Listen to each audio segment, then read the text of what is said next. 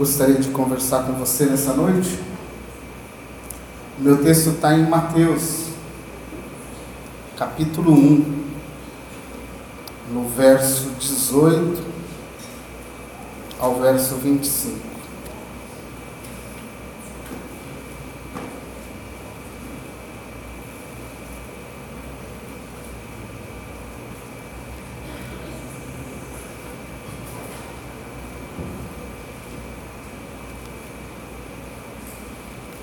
Mateus capítulo 18, verso do 18 ao 25, tá bom?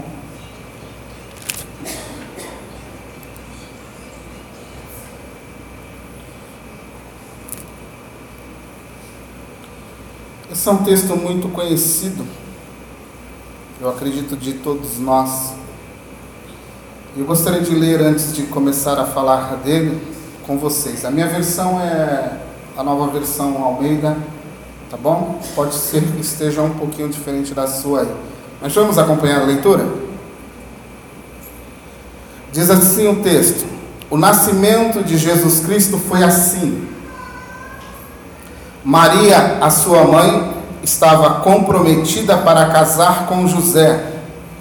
Mas antes de se unirem, ela se achou grávida pelo Espírito Santo. José, com quem Maria estava para casar, sendo um homem justo e não querendo envergonhá-la em público, resolveu deixá-la sem que ninguém soubesse. Enquanto ele refletia sobre isso, eis que lhe apareceu em sonho um anjo do Senhor, dizendo: José, filho de Davi, não tenha medo de receber Maria como sua esposa, porque o que nela foi gerado é do Espírito Santo.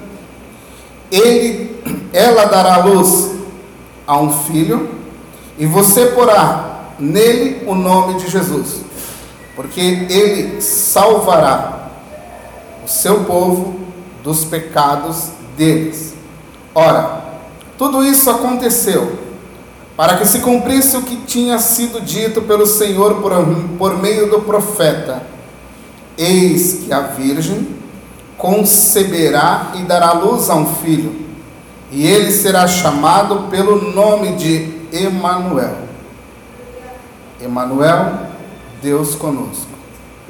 Quando José despertou do sono, fez como o anjo do Senhor lhe havia ordenado e recebeu Maria por sua esposa. Porém, não teve relações com ela enquanto ela não deu à luz a um filho, a quem pôs o nome de Jesus. Pai, graças eu te dou. Peço a Ti, mais uma vez, que delegue sobre nós nessa noite a Tua bênção, a Tua graça, que a revelação que tem sobre a pessoa do Teu Filho seja nítida sobre o nosso coração nessa noite e que isso engrandeça o Teu nome ainda mais. Que a palavra do meu lábio e o meditar do meu coração sejam agradáveis a Ti nessa noite, em nome de Jesus. Bem, Gostaria de falar com você nessa noite sobre Natal. Próxima semana nós teremos uma comemoração, uma celebração mundialmente reconhecida, uma festa cristã, que se tornou também uma festa secular, uma festa que o mundo também comemora. E nesse meio nessa festa que vai ocorrer, nessa celebração, as semanas que antecedem ou dias que antecedem o Natal são dias que, por muitas vezes, eles nos roubam a verdade do Natal. Ele nos rouba a ideia central da celebração natalina. Então eu gostaria de falar com você sobre isso nessa noite. Isso parece uma coisa assim simples, boba. Né? O Natal, ela se tornou na linguagem mundana, uma festa, uma troca de presente. Ontem eu fiz assim uma rápida pesquisa entre alguns amigos e pedi para eles me, me, responderem o que era o Natal, qual era o sentido do Natal, por que celebrar essa festa, o que era na mente deles celebrar essa festa. E você percebe que, vamos dizer assim, numa margem de 10, para a gente entender mais fácil, de, 9, de 0 a 10, você tem 8, mais ou menos, afirmando que é uma celebração, um momento de paz com a família, um momento de confraternização ali com os familiares, um momento de se pedir perdão e esse tipo de coisa. E, por incrível que pareça, quase ninguém respondeu a verdadeira ou o verdadeiro sentido da celebração do Natal. Por que celebramos o Natal? Qual é a mensagem existente na, no Natal? Você já se perguntou sobre isso? Eu te fizesse essa pergunta nessa noite, você saberia responder? O porquê você celebra o Natal? Você já parou para pensar sobre isso? Por que você celebra o Natal?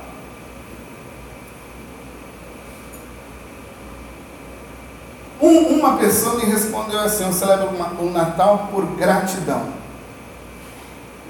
Falei: Pô, legal, eu gostei. Aí nós conversamos, ele, ele entendeu o sentido do Natal.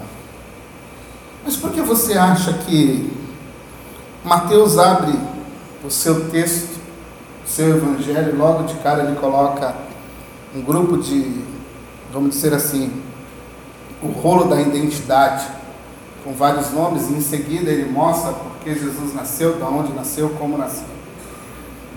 O porquê você acha que essa história está aqui? Você já parou para pensar no que é o Natal? Qual é a mensagem que tem dentro desse ato que no dia 25 todos nós vamos celebrar. Na história da igreja existe um calendário chamado calendário cristão, e ele nesse calendário cristão você tem uma festa que ela é muito usada, é, por exemplo, no, na igreja católica, uma festa ou um tempo de meditação chamado advento. O advento fala de uma chegada, de alguém que chegou, alguém que está naquele lugar, que está chegando, todo mundo está vendo. E o advento ele começa quatro, domingo, quatro domingos antes do Natal, então nesse domingo agora teremos o quarto domingo. E é um tempo onde a igreja cristã ela para para meditar na mensagem do Natal, antes do dia da celebração.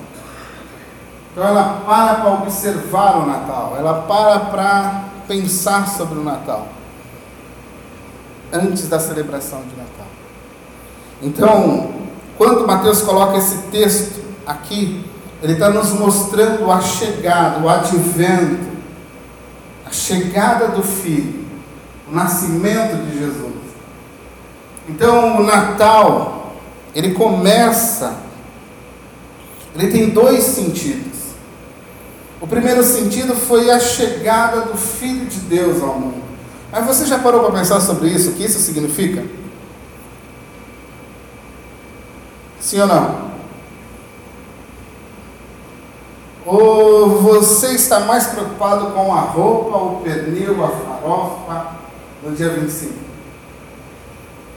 Você já parou para sentar na mesa ali e refletir sobre o que aconteceu naquele, ainda que não tenhamos certeza dessa data, do dia 25? Vamos supor que essa data esteja correta, mas você já parou para analisar o que aconteceu naquele dia 25? Você já parou para pensar sobre isso, sobre o Filho de Deus ter nascido? Você já parou para pensar sobre isso em algum momento? Gente tem aquela imagem do menino numa manjedoura ali, totalmente frágil, mas você parou para pensar na profundidade existente na mensagem do Natal?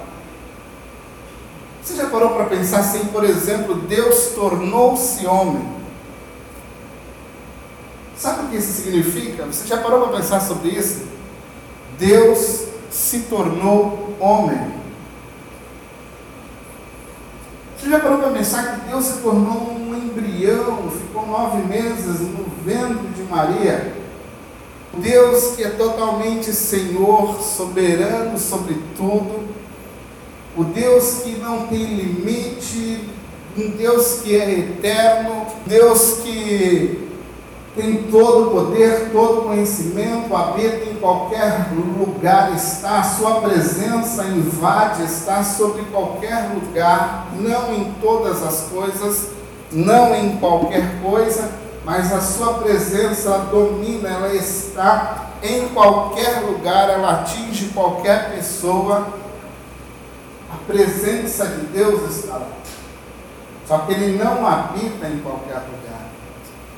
Agora você imagina que esse Deus totalmente incompreensível, totalmente gigante, grande como ele é, tornou-se homem.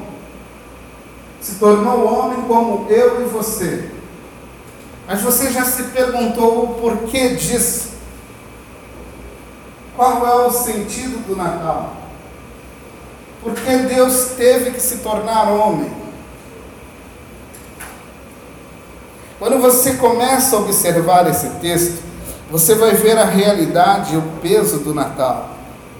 Por exemplo, você tem Maria, uma jovem desposada no tempo antigo, ela tinha um contrato, ela era casada com José, ainda que ela não habitasse com José, ela era noiva de José, ela estava destinada a morar, a viver com José, e eles tinham ali uma certidão de casamento, ainda que o casamento não havia sido consumado.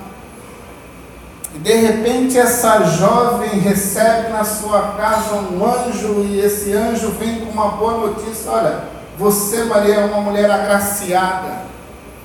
Você foi escolhida por Deus para gerar sobre o poder do Espírito Santo, o Filho de Deus. E ela, espantada com essa notícia, como assim eu gerar um filho? Eu nem casada sou, eu nem deitei na cama com ninguém. E ele fala que vai ser gerado sobre você, Maria, é o poder, pelo poder do Espírito Santo. É gerado pelo Espírito Santo. E ela fala: faça sobre mim a tua vontade. Mas é, é, interessante, eu não posso entrar muito agora nesse detalhe, mas você percebe que quando a mensagem do Evangelho chega, quando Jesus chega na nossa vida, como chegou na vida de Maria, não importa o que aconteça, se você realmente quer fazer a vontade de Deus, você vai correr todos os riscos possíveis e imagináveis. Maria estava correndo o risco de ser a porque no caso dela, já desposada ou prometida a José como esposa, agora grávida, o que eu vou dizer lá em casa? O que, que eu vou falar para José? Vou falar para José, olha José, eu tive uma relação com o Espírito Santo. Aí José vai olhar para a cara dela, ah, agora Deus, Espírito Santo. Você já parou para pensar como estava complicada a situação de Maria? O Evangelho chegou, as boas novas chegaram sobre a vida de Maria. E Maria não não quis saber da vergonha, não quis saber do que ia acontecer. Ela falou: faça sobre mim a tua vontade. Faça sobre essa tua serva, essa tua pequena menina, a tua vontade. O Evangelho chegou e trouxe consequências e ela guardou firme, respirou fundo e vamos embora. Passados uns meses, ela vai visitar uma prima e de repente ela volta e José percebe que ela está barrigudinha. ele sendo um homem justo, diz o texto, ele quer deixá-la sem que ninguém perceba. Ele a ama. Mas ele entendeu que ali houve um adultério na mente dele, então um adultério confirmado, ela agora está grávida. E se eu denunciá-la, a lei diz que ela deve ser apedrejada ela deve ser condenada à morte. O que eu vou fazer? O Evangelho também chega na vida de José.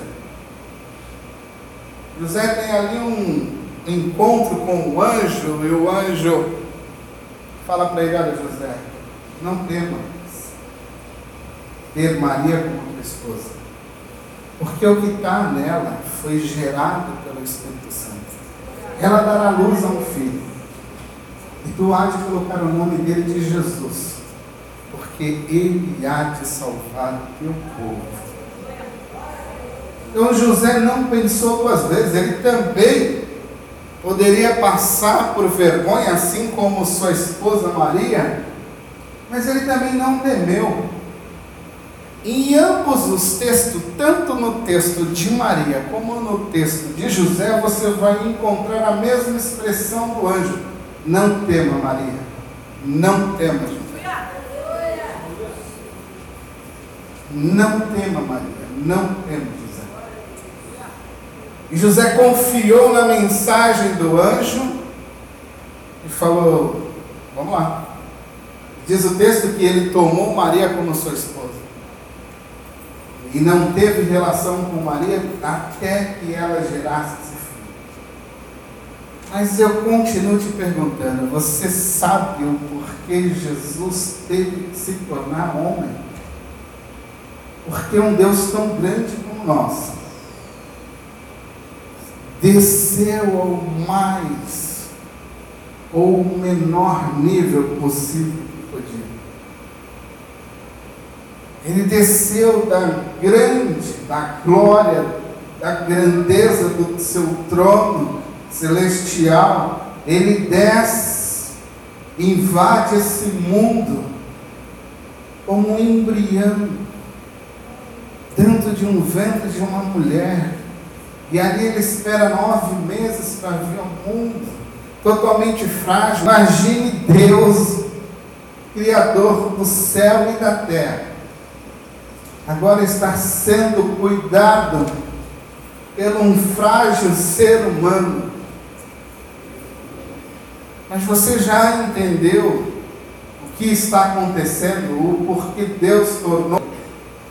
Porque Deus teve que se humilhar de uma forma tão grandiosa como essa, de uma vergonha tão explícita como aquela que ele passou na cruz, totalmente Deus, totalmente homem, sem pecado, o homem perfeito, você já parou para pensar sobre isso?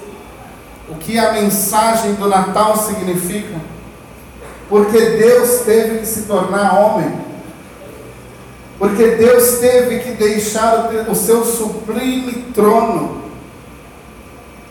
Porque Deus teve que descer a este mundo, invadir esse mundo como homem.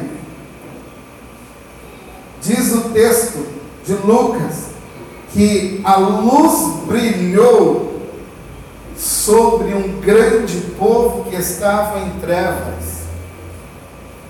A chegada de Jesus a esse mundo trouxe luz a um mundo que vivia em trevas, a um mundo que vivia sem esperança a um mundo em que não existia como escapar da ira de Deus. O Filho de Deus teve que entrar nesse mundo, tornar-se homem. Por quê? Você já, já parou para analisar a importância do Natal, a importância do Filho ter se tornado um homem de Deus ter se tornado homem. Isso não tem nada a ver com roupa nova. Isso não tem nada a ver com uma boa janta. Isso tem a ver com o pecado. Isso tem a ver com a condição humana que não consegue, não pode escapar da ira de Deus. A mensagem do Natal não é um Papai Noel fofinho. A mensagem do Natal não é um filhinho frágil. A mensagem do Natal é uma mensagem violenta, onde Deus ter, porque não havia como o homem estar em sua presença sem ele puni-lo. A mensagem de Natal não é uma coisa cheia de purpurininha, bonitinha, não. Ela é uma agressão ao nosso coração, ela é uma agressão ao coração de Deus, de homens rebeldes que se colocaram contra Deus e Deus os amou de tal forma que desceu ao mesmo nível que os seus homens, que as suas criaturas, porém sem pecado, sem defeito algum, desceu como um homem perfeito como Senhor perfeito, mas não usurpou, Paulo fala, ele não teve por usurpação ser igual a Deus, mas viveu como um servo, viveu como escravo, se tornou, na linguagem de Paulo, o menor entre os homens, um escravo, um servo. Você já parou para meditar o que tem por trás da mensagem de Natal? A beleza do amor de Deus, que muitas vezes passa despercebido. O diabo ele conseguiu tirar, desvirtuar o sentido do Natal que conseguiu fazer com que as pessoas enxerguem tudo. Uma noite de paz, uma noite de confraternização, e isso tudo é louvável. Mas ele tirou a maior beleza do Natal. Ele conseguiu tirar da minha e da tua memória o verdadeiro sentido do Natal homens incapazes, mulheres incapazes de permanecerem vivos na presença de Deus sem serem condenados. Não era possível estar na presença dele se o filho não se tornasse homem. Esse é o verdadeiro sentido do Natal. Deus tornou-se homem para nos representar diante do Pai. Esse é o verdadeiro sentido do Natal. Essa é a mensagem por trás do texto. Essa é a mensagem que o anjo disse. Não temas.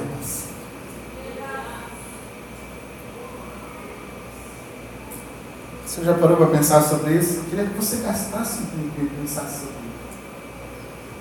Imagine se Jesus não tivesse vindo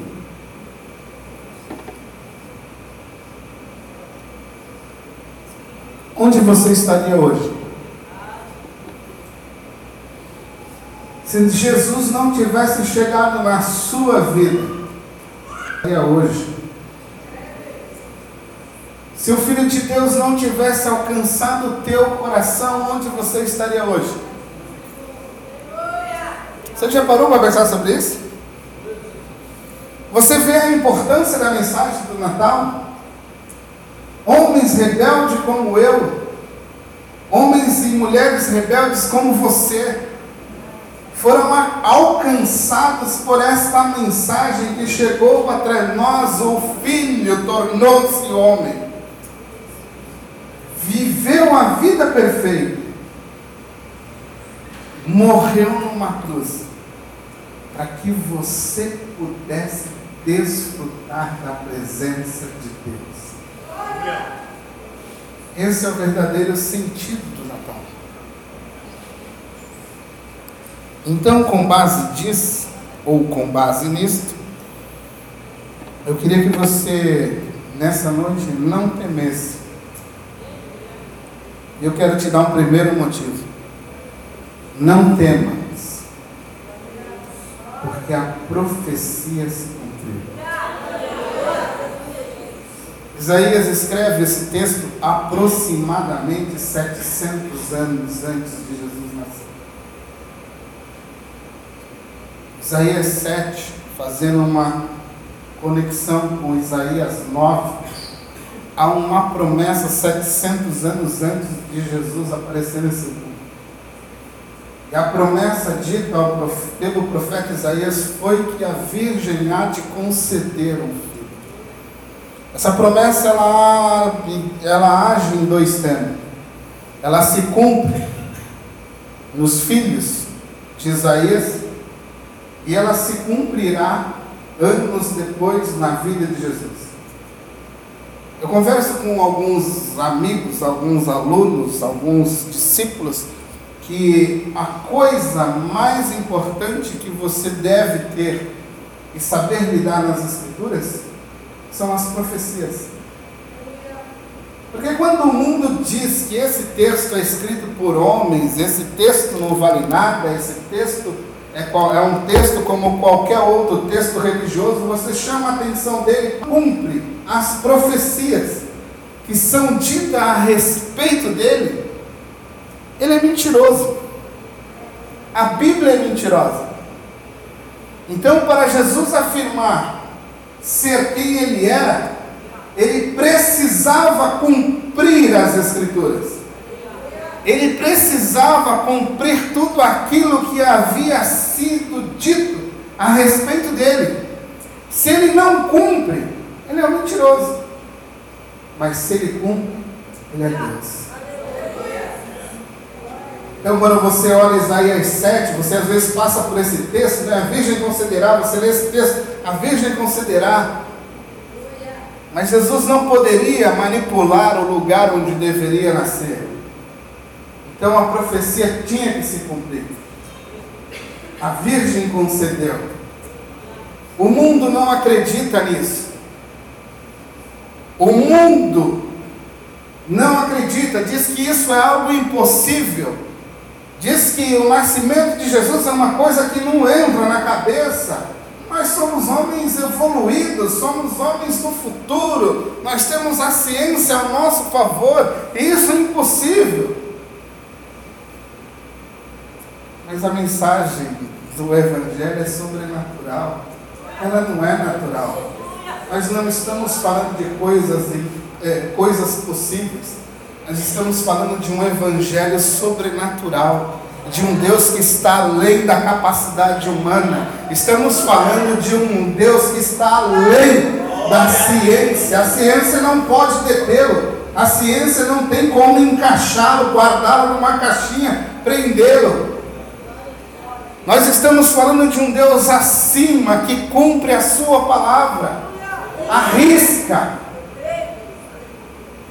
a sua palavra diz no texto que ela não voltará vazia, ela sairá da boca de Deus e cumprirá o propósito a qual ela foi destinada. A Bíblia diz que ele não será zombado, porque Paulo diz de Deus não se zomba. O texto diz, de Salmos 2 diz que ele ri dos seus inimigos. Os homens se acham bons demais. Os homens acham que somos tais. No mundo moderno, esse texto ele é contestado. Esse texto diz que é impossível. Esse texto diz que, ah, isso é conto da carochinha, isso é um mito, isso foram os homens que escreveram. Mas a Bíblia diz que se cumpriu a profecia 700 anos depois, possivelmente, a Virgem concedeu um filho. E o nome dele é Jesus. O mundo pode dizer que é mentira, mas Deus continua sendo verdadeiro. O mundo pode dizer que é mentira, mas Deus continua cumprindo a sua palavra. Ele disse: O meu filho virá, ele há de nascer. E Isaías, facção, talvez seja mais sublime. E o seu nome é maravilhoso, conselheiro, Deus forte, Pai da eternidade, príncipe da paz. Príncipe da paz. Isso não é uma mensagem comum.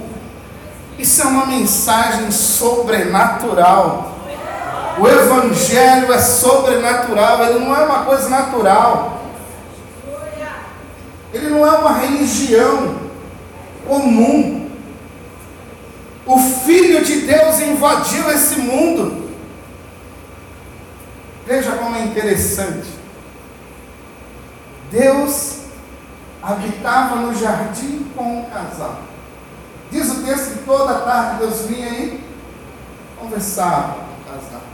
Mas o pecado rompeu esse relacionamento. Deus é santo. Ele não pode estar compactuando, conversando intimamente com o pecador. Porque a sua santidade não permite. A sua natureza não permite isso. Ele é santo. Então ele cria um sistema. Ele cria um sistema de adoração. E lá ele cria, ele vai lá em Abraão e falou, olha Abraão, tu vai ter um filho. Mas eu não posso, eu minha mulher, não, vou te. Não, estou te prometendo, vai ter um filho, fica na minha promessa. Abraão tem um filho, gera outros filhos, cria-se uma nação. Desta nação, Deus fala que essa nação é o seu povo. Aí Deus levanta um camaradinho chamado Moisés. Ele fala: Moisés, constrói um lugar. Constrói um lugar, e esse lugar a minha presença vai estar lá. Eu vou habitar no meio do meu povo. Nuvem, coluna de fogo, eu habitarei nada, a minha presença está lá. Vai haver um lugar lá, Moisés, chamado Santo do Santo, e é lá que eu vou habitar. E ali Deus começa a se relacionar com o seu povo. Ali Deus começa a se relacionar, começa a conversar, começa a dar suas leis começa a aceitar a adoração, começa a abençoar o seu povo, a sua presença vai com o seu povo, e diz os textos, a arca ia, a presença de Deus ia, a arca parava, o povo parava, porque a presença de Deus parava, e assim a história vai evoluindo. Aí chega o templo, Salomão constrói o templo, e a presença de Deus entra naquele lugar, Deus habita naquele lugar e ali começa uma nova história. E Deus está onde? No meio do seu povo novamente. E ali ele desfruta, depois ele manda esse seu povo com castigo. O seu templo é destruído e depois é reconstruído. E diz o texto que a glória do segundo será maior que o primeiro. Aí passa-se o tempo, passa-se o tempo, passa-se o tempo. Deus não está mais no tempo.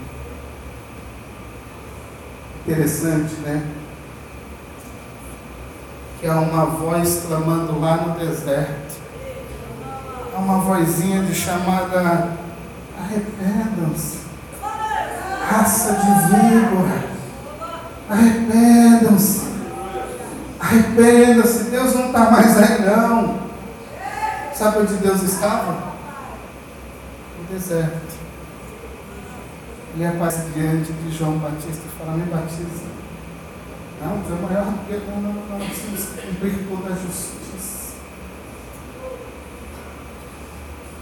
Deus não estava, Deus não estava mais no templo. Deus agora está entre o seu povo em carne e osso. Mateus diz que a profecia se cumpriu. A Virgem concedeu um filho e o nome dele é Emmanuel. Deus conosco. Deus andando entre o seu povo. Deus tocando no seu povo. Deus comendo com o seu povo. Pensa no que João fala, os meus olhos viram, as minhas mãos apalparam o Verbo da vida. Nem olhos conseguiram contemplar, nem todo olhar conseguiu captar que Deus estava ali no meio deles. Muitos não conseguiram notar que Deus estava ali no meio do seu povo, caminhando entre o seu povo chamando as suas ovelhas feridas, perdidas, para serem consoladas, para serem tratadas, para receberem vida.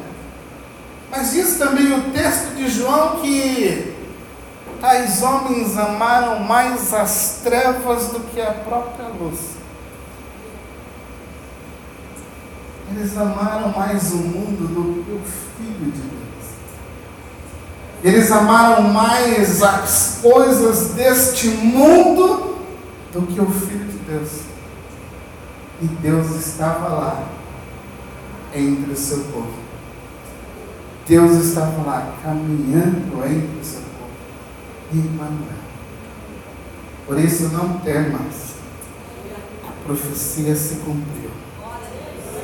Deus nasceu e habitou entre os homens. Não temos. Não importa o que o mundo fale. Não importa o que o mundo diga. Presta bem atenção. A profecia se cumpriu. Porque Deus não está mais entre nós. A profecia se cumpriu porque agora Deus está em nós. A profecia se cumpriu porque você está sendo transformado dia após dia. A profecia se cumpriu porque Deus continua cumprindo promessas a você. A profecia se cumpriu porque Ele continua manifestando a sua glória. Ele continua suprindo as nossas necessidades. Ele continua nos curando. Ele continua nos sarando. Ele continua salvando todo aquele que estava perdido. A profecia se cumpriu. Não tenha medo, porque Deus habita em você. E diz o texto de Romanos que há um testemunho sobre o nosso coração de que somos filhos de Deus. Não sou eu que estou dizendo, Ele é quem diz. Há um testemunho sobre o meu e sobre o teu coração de que somos filhos de Deus. Então não tenha medo do que o mundo anda dizendo. Não tenha medo do que o seu amigo de serviço diz. Diga a ele: profecia se cumpriu. E eu me tornei um filho de Deus.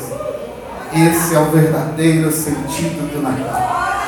Eu não podia estar na presença dele, mas ele veio, invadiu este mundo, invadiu o meu mundo e me transformou em um filho dele.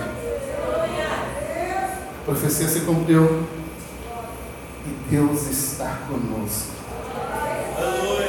não temos, porque Deus está conosco. Deus não está entre nós somente, Deus está em nós. Muitas vezes nós nos esquecemos disso. Muitas vezes nós deixamos isso de lado. Muitas vezes não pensamos na profundidade dessa ideia. Presta atenção que eu vou falar de novo. Deus está em você.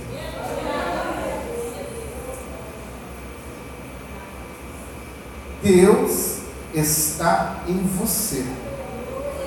Você não é divino, eu não sou divino, mas Ele é plenamente divino habitando em nós transformando a nossa vida, transformando a nossa natureza, transformando o nosso coração. Este é o verdadeiro sentido do Natal. Deus tornou-se homem morreu numa cruz, nos chamou por meio do seu Evangelho, habitou e habita em nós. Somos por Ele, dia após dia, transformados.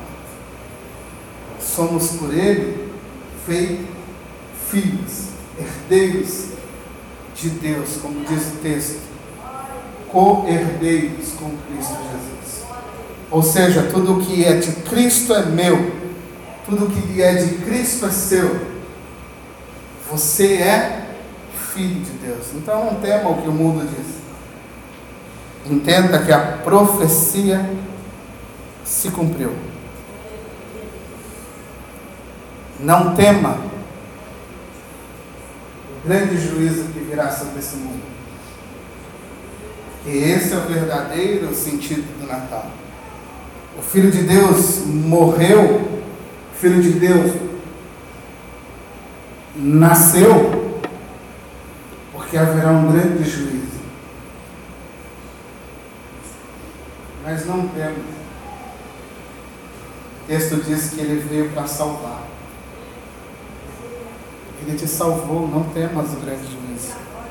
Mas é importante, se você nessa noite está aqui entre nós, e se você ainda não tem o Filho de Deus como teu suficiente Salvador, você corre um grande perigo de passar por um juízo e ser rejeitado por Deus e condenado por Deus, por não ter sobre você a marca e o sangue do Filho de Deus. Então, se você nessa noite ainda não teve um encontro pessoal com o Senhor Jesus, eu te convido nessa noite a dizer a Ele para que perdoe os seus pecados e entre na sua vida. Eu te convido a nessa noite confessar diante dele os teus pecados, porque foi para isso que ele nasceu. Este é o sentido do Natal. Se você está aqui nessa noite entre nós e você ainda não teve um encontro com Jesus, nessa noite você tem a oportunidade, aí mesmo onde você está, de dizer a Ele: Senhor Jesus, recebe a minha vida, perdoa os meus pecados, faz de mim um filho de Deus também, porque Ele veio para salvar ele não veio para condenar. Ele veio para salvar. Nessa noite ele quer salvar. Ele continua salvando. Ele continua trabalhando em favor do Pai e salvando todos aqueles que o Pai traz a Ele. Então não temas nessa noite de se aproximar do Filho de Deus. Não temas nessa noite, você que já é filho, o grande juízo. Porque você se tornou filho de Deus, guardado pelo sangue, escondido em Cristo Jesus. Porque o juízo há de vir. Lembre-se que Jesus, havia uma promessa, não havia uma promessa do filho que viria? A profecia se cumpriu ou não? Mas há uma outra profecia que diz que ele há de retornar. Só que agora ele não vem mais como filho. Agora ele vem como rei, soberano, Senhor de céu e de terra, pronto para julgar. A Bíblia fala de uma aflição de Jacó, de um grande dia terrível. Então, o mundo aguardou, o mundo do primeiro século, os judeus aguardaram a vinda do Messias, a esperança daquele que livraria o povo do cativeiro, que livraria o povo da mão de Roma, da soberania romana.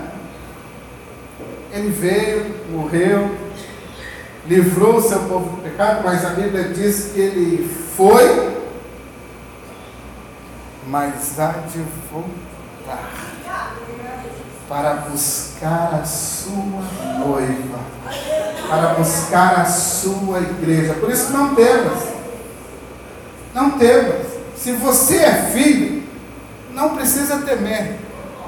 Ele vai voltar, ele vai voltar para te buscar, vai voltar para me buscar, vai voltar para nos livrar de um grande juízo que virá sobre todos aqueles que se colocam em rebeldia contra Deus e contra o seu filho.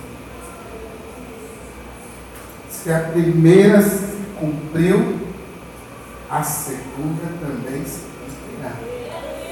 Não importa o tempo, não importa os anos, continue esperando que ele vai voltar. Ele disse: Eu voltarei e vos levarei para estar comigo. Não turbe, não, não, não se perturbe, não, não permita, ouve a fé, creia em mim porque lá meu Pai está fazendo grandes moradas. E eu voltarei para buscar cada um de vocês. Por isso não temo. Você é filho. Você está salvo. E eu espero que você esteja aguardando por ele. Eu espero que você esteja ansiosamente aguardando aquele grande dia. Não permita que as coisas desse mundo roubem isso de você. Não temas. A gente concluindo. Não temas. Continue tendo esperança. Porque o, o texto diz que o seu nome será Emmanuel Deus conosco. Quando você vai lá no finalzinho de Mateus, é engraçado que Mateus no capítulo 1 abre com Deus conosco. Aí você vai lá no finalzinho de Mateus, agora você escuta Jesus dizendo o quê? Eu estarei com. Quando? Quem lembra? O que Jesus fala no finalzinho de Mateus? Quem lembra?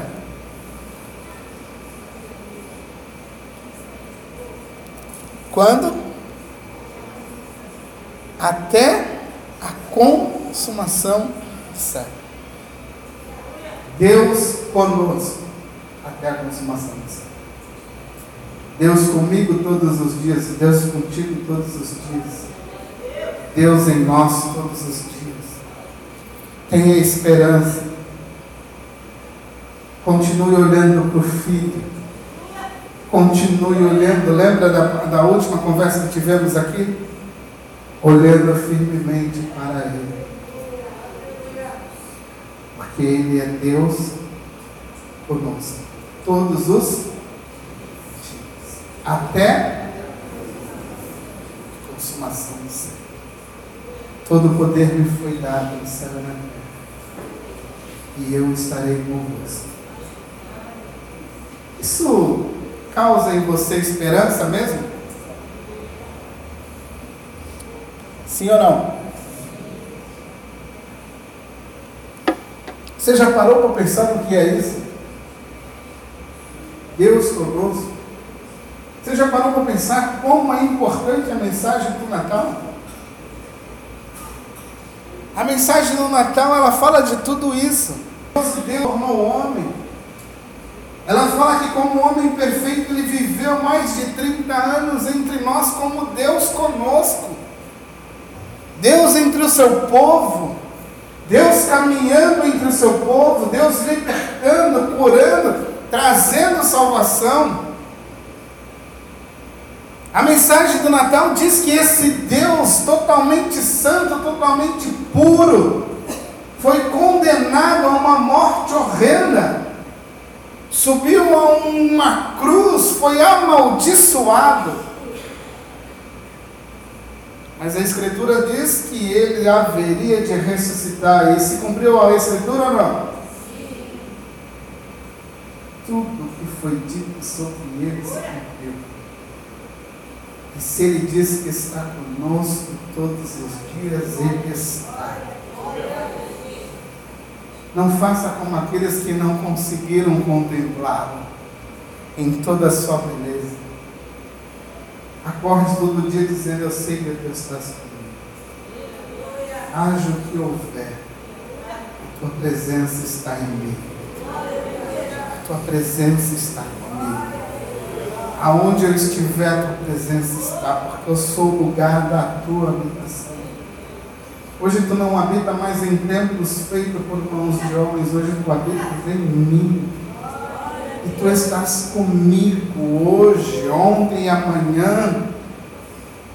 Tu anda comigo e eu contigo. Eu caminho em tua presença. Presença essa que não tem aonde se esconder, não tem como escapar.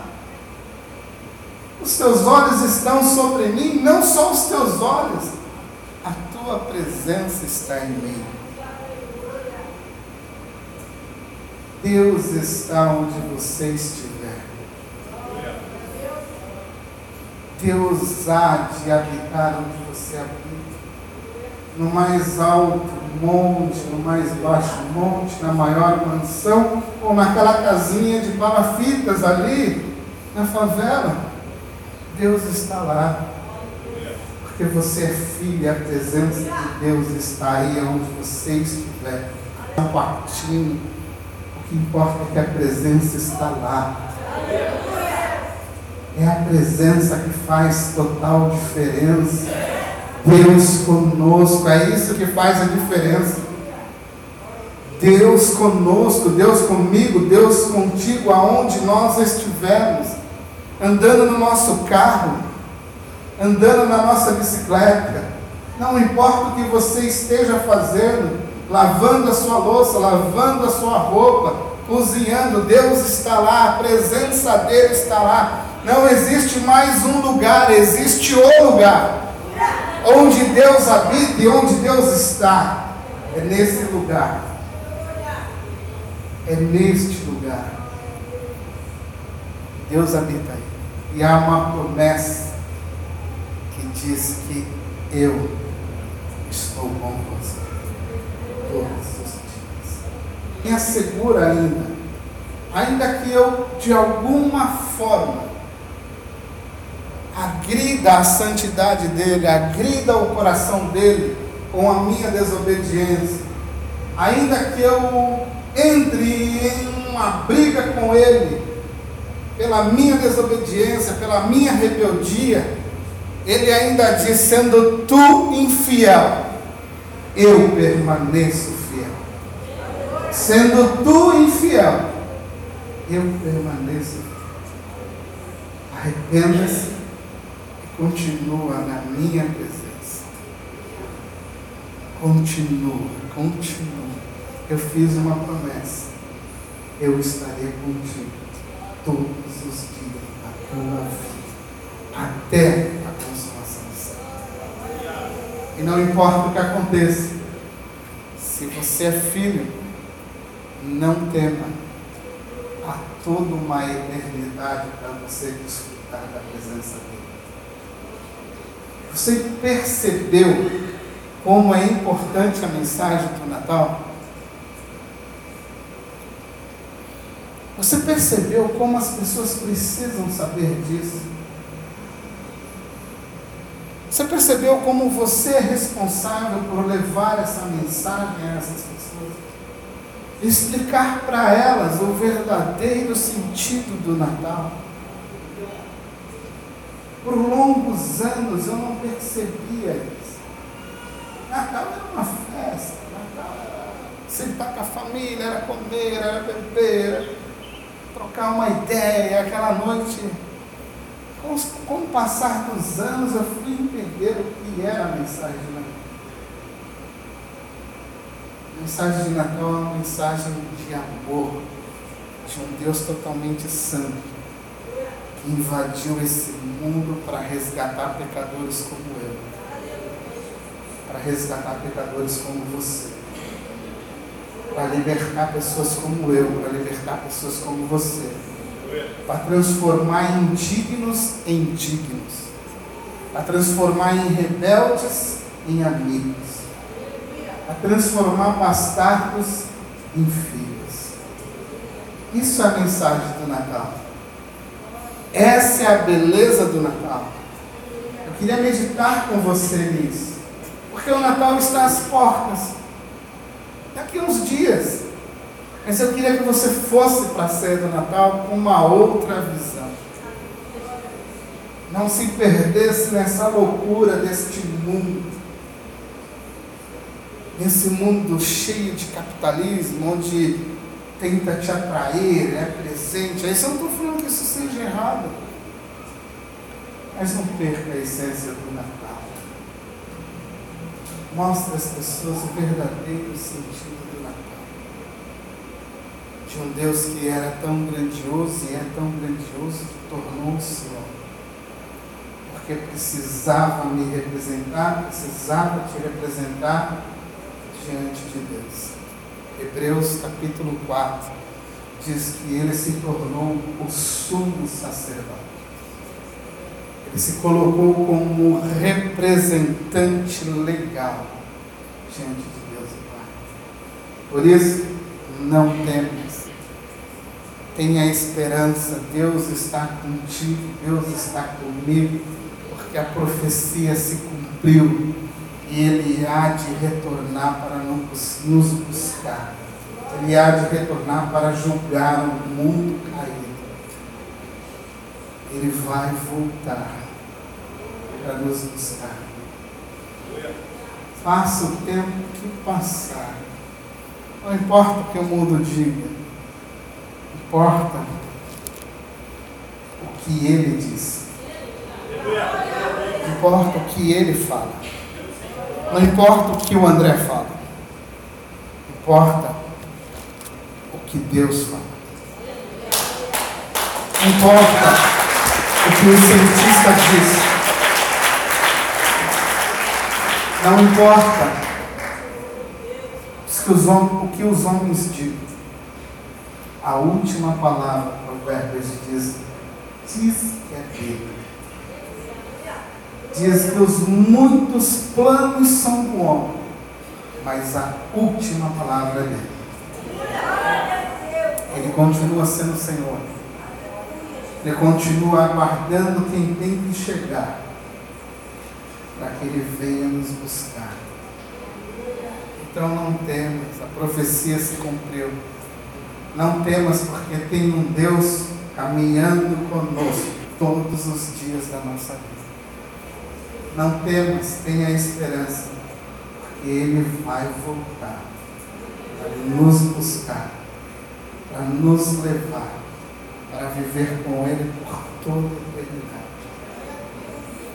O diabo ele tem feito um estrago muito gigante nessa mensagem chamada Evangelho.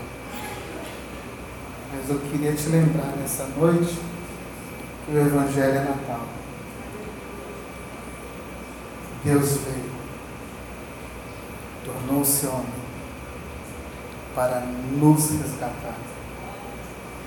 Esse é o verdadeiro sentido do Natal.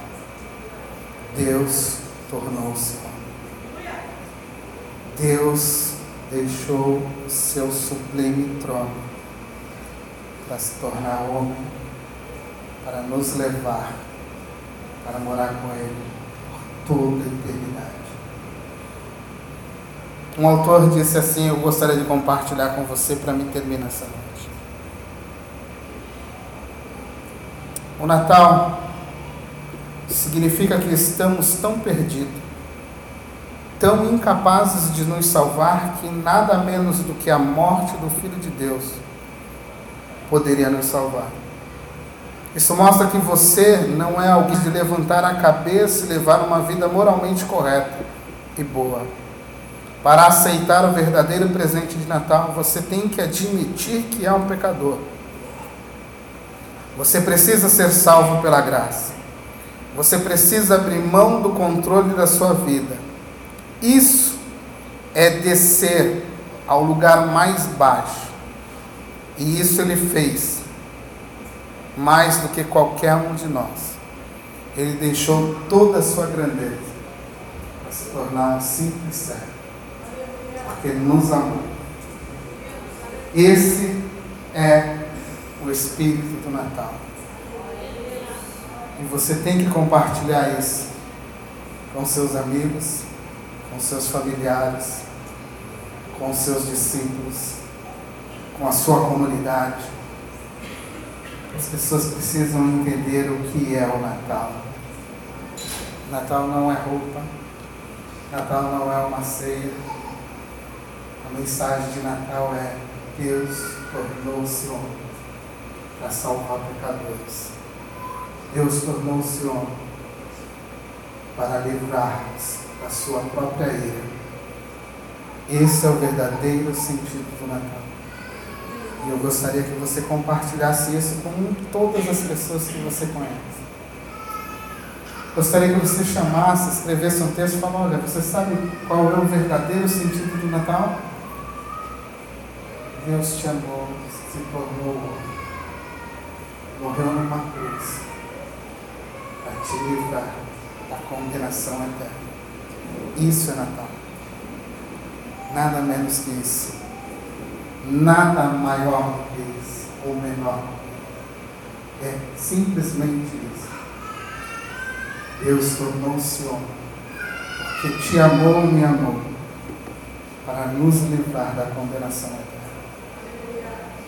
O que tiver de mensagem, além disso, não é mensagem de Natal. Porque a poderosa mensagem de Natal é que Deus veio. Porque nós nunca poderíamos ir. Deus veio porque nós somos incapazes de ir. Eu gostaria que você meditasse nisso. Se você está aqui nessa noite também e você ainda não teve um encontro com Jesus, não esqueça daquilo que eu te falei nessa noite. Deus hoje te chama para ter um encontro com Ele. Você aí mesmo onde você está, você pode fazer a oração que eu te falei.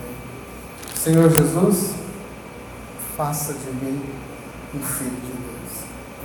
Perdoa os meus pecados. Se você não fez nunca essa confissão, hoje é, hoje é a hora. Porque Deus aqui está. Vamos orar?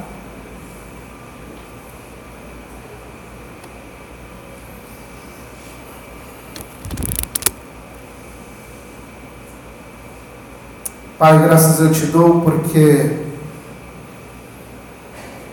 tu nos enviaste o teu filho, o teu santo filho, o mais belo dos belos, aquele que era e sempre foi grande, mas se tornou menor, se tornou pequeno invadiu o nosso mundo, invadiu o nosso coração, invadiu a nossa vida, nos transformou e nos fez filhos de Deus. Nessa noite aqui estamos como tua igreja, necessitados da tua graça, buscando compreender o verdadeiro sentido do Natal, buscando entender o porquê tu se tornou homem. Que essa sentença, que essa palavra, ela brilhe, ela entre, ela engrandeça o nosso entendimento, ela habite de uma forma poderosa sobre o nosso coração. Que a mensagem do Natal nos liberte, que a mensagem de Natal, que daqui uns dias essa celebração ela se torne uma celebração com um significado totalmente diferente. Porque compreendemos o sentido do Natal, porque compreendemos quem somos em Ti. Compreendemos que sem Ti nada somos, que sem Ti não podemos estar na tua presença. Tu se fez Deus homem para nos levar diante de ti mesmo, para estabelecer uma comunhão que um dia foi perdida, para nos livrar de uma condenação. Nessa noite, Pai, aqui está a tua igreja. E se há alguém entre nós nessa noite que ainda não te conhece, que a tua palavra o resgate, que a tua palavra invada o coração, a mente essa noite, em nome de Jesus. Que o teu nome seja engrandecido, que o teu nome seja louvado, que as nossas famílias sejam transformadas, que o mundo veja Deus em nós, que o mundo veja Deus em nós, caminhando conosco, que o mundo perceba a tua presença em nós, que o mundo enxergue a vida em nós Por isso, traz essa responsabilidade sobre nós nessa noite, sobre cada um dos teus filhos que aqui estão. É o que eu te peço, em nome de Jesus. Amém.